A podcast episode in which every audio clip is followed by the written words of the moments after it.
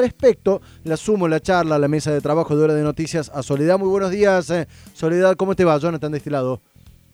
Hola, muy buenos días, Jonathan, ¿qué tal? Bueno, ayer tenías oportunidad de, de, comentarme al respecto de esta mujer que fue encontrada sin vida y desde tu espacio político están denunciando que fue un femicidio y no un suicidio como se informó. ¿Es así? Sí, así es. El, en primer lugar hay que decir que hasta el momento está calificado como una muerte dudosa.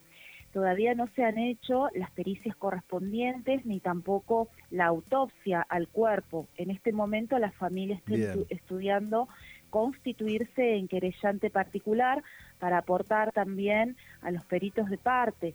Eh, más que nada porque la familia entiende eh, que no se trató de, de, de, un femicidio, teniendo en cuenta el largo historial de violencias que padecía. ¿Que se trató o que no se trató de un femicidio? la pareja.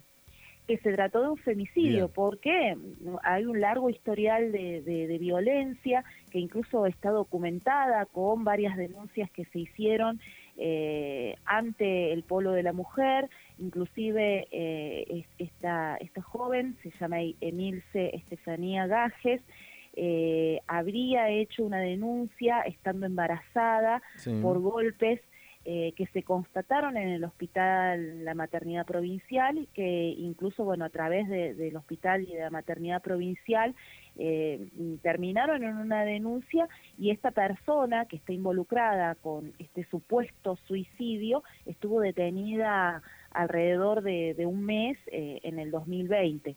Después se sucedieron la, las situaciones de violencia que también están registradas en posteriores denuncias y bueno, todos sabemos cómo se dan este tipo de, de, de relaciones que en muchos casos eh, las víctimas acceden a, a, a, volver con el, con el agresor y terminan en, en esta situación. El cuerpo... Soledad, ¿qué, ¿qué, edad tenía, ¿qué edad tenía esta mujer? Estefanía tenía 25 años, un Muy joven. hijito de un año, eh, era enfermera, había estudiado enfermería, si bien no ejercía, eh, además, se organizaba en una asamblea del Polo Obrero, eh, que está en, en, en, barrio Los Bulevares, eh, y bueno, digamos que todo extraña, porque era una, una persona que, que, que estaba eh, siempre activa, siempre eh, tratando de superarse en la vida, que haya terminado de esta manera con su vida, ¿no? ¿Me decís que ella estaba, había vuelto a convivir con su pareja, con su expareja? Es así, ella en el mes de, de marzo, digamos, había una relación también eh, bastante conflictiva porque eh, esta persona la inducía a las drogas y, y al alcohol.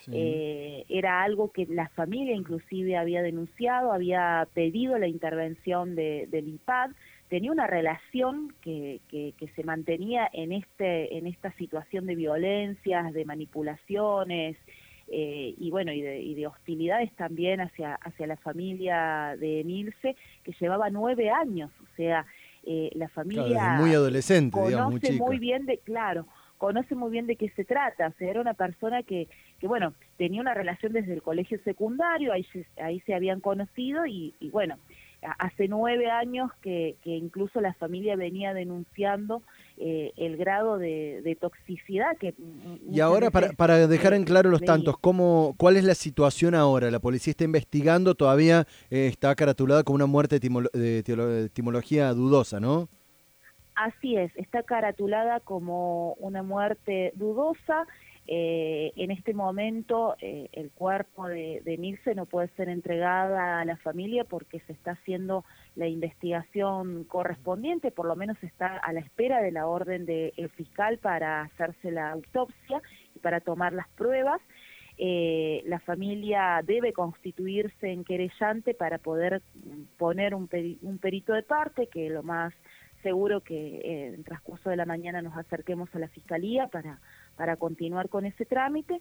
Y bueno, entender, más que nada, tratar de clarificar lo que ocurrió bajo estas circunstancias, porque, bueno, eh, en alguna medida era un final anunciado, la familia varias veces había denunciado, eh, incluso eh, Emilce se animó a hacerlo, lo, lo hizo cuando estuvo internada estando embarazada, y, bueno, y ahora tenemos este resultado que no creemos que se pueda cerrar de forma automática diciendo que, que se trata de, de un suicidio.